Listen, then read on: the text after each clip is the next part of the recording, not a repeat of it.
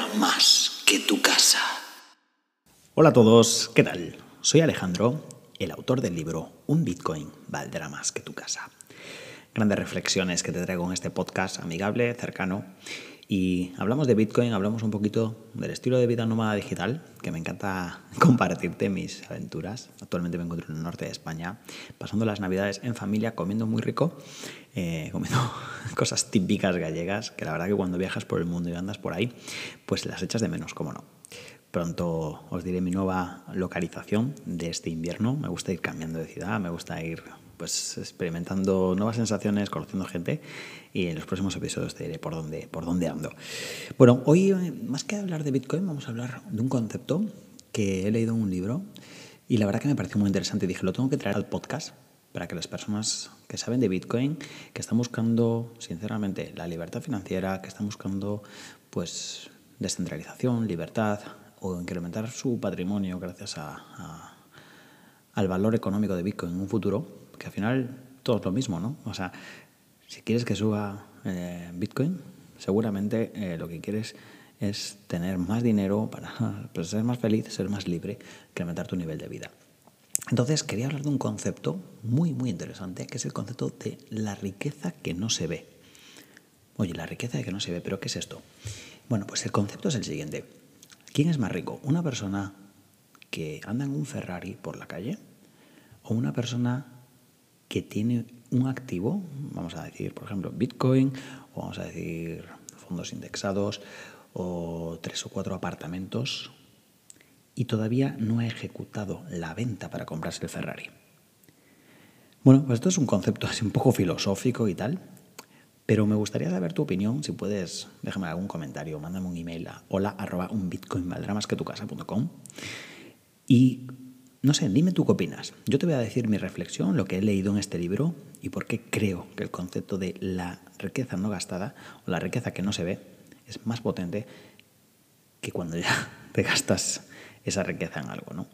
Pues finalmente está la potencialidad de esa riqueza todavía no hecha dinero que realmente te da un elemento muy importante que es la tranquilidad, la libertad y sobre todo eso, la potencialidad de lo que podrá ser ese activo que todavía no, es, no has liquidado. Si eres una persona como yo, a lo mejor valoras más tu tiempo libre, valoras más la riqueza en términos de tiempo, de libertad, de poder elegir, de poder decir hoy no trabajo, de poder decir hoy me apetece, cojo un vuelo y me voy a algún lado. Para mí eso es riqueza más que tener un Ferrari, un Porsche, una casa grande, un chalet maravilloso o un yate. Yo no digo que lo otro no lo sea. Para mí no lo es. Para mí, mi tiempo, mi poder mental de decir, quiero estar tranquilo hoy, eh, no quiero estar a las órdenes de nadie, para mí eso es riqueza. Y, y, oye, para otra persona será otra cosa. Pero si eres como yo, es interesante que conozcas que a lo mejor la riqueza de verdad es aquella que no se está viendo, es aquella que tú te guardas en el bolsillo para poder ejecutarla en cualquier momento. Y esta analogía la traigo mucho con Bitcoin porque cuando Bitcoin estaba en máximos históricos, quizá yo me sentía más rico teniendo Bitcoin que vendiéndolo y tener el dinero en el banco. Porque con Bitcoin tenía una potencialidad de que no sabía hasta dónde iba a llegar. Luego, obviamente, luego bajó a 16.000 y te quedas con que ya no eres tan rico como antes, pero cuando estábamos en históricos y era un cohete que se estaba escapando y no sabíamos qué precio, qué precio iba a descubrir, yo ahí me sentía rico.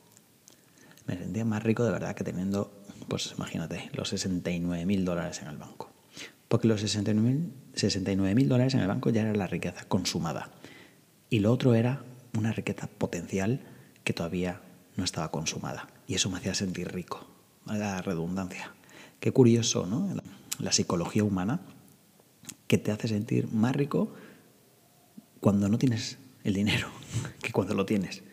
A mí me ha pasado, déjame en los comentarios o mándame un email o contáctate conmigo para discutir esto si a ti te pasa eso también.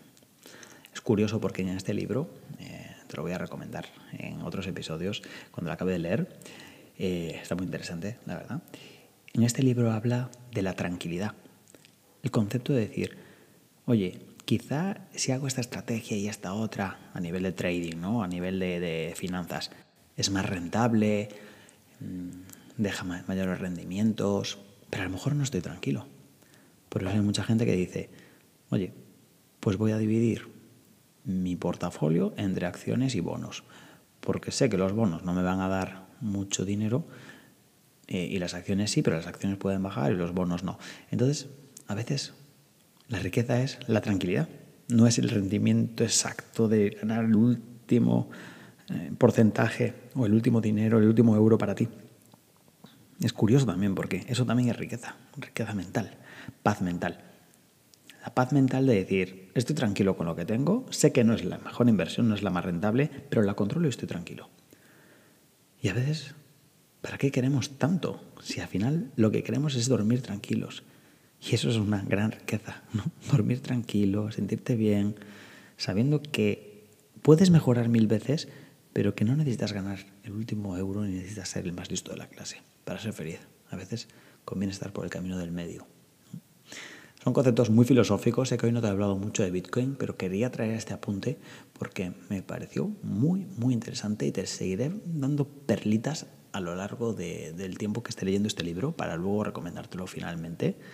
Y, de verdad, eh, hay que leer, hay que interesarse por conceptos nuevos porque te abren la cabeza y a veces en los libros descubres cosas que tú ya sabías simplemente el libro te está corroborando eso. Esa es la reflexión de hoy, amigos. Que estéis muy bien que un Bitcoin algún día valga más que tu casa y mientras que no lo es, simplemente fórmate, aprende, conoce y sobre todo esté tranquilo con lo que compras, porque cuando conoces lo que tienes, estás tranquilo y eso es riqueza. Y a mí mi Bitcoin puede bajar a 5.000 y a 8.000, que mientras que no cambien los fundamentales y no haya un hackeo de la red, yo sé lo que he comprado y yo estoy tranquilo, porque entiendo la potencialidad futuro y tengo una riqueza que todavía no se ve que estés muy bien. Un saludo muy cordial desde el norte de España y recuerda, un Bitcoin valdrá más que tu casa. Cuídate.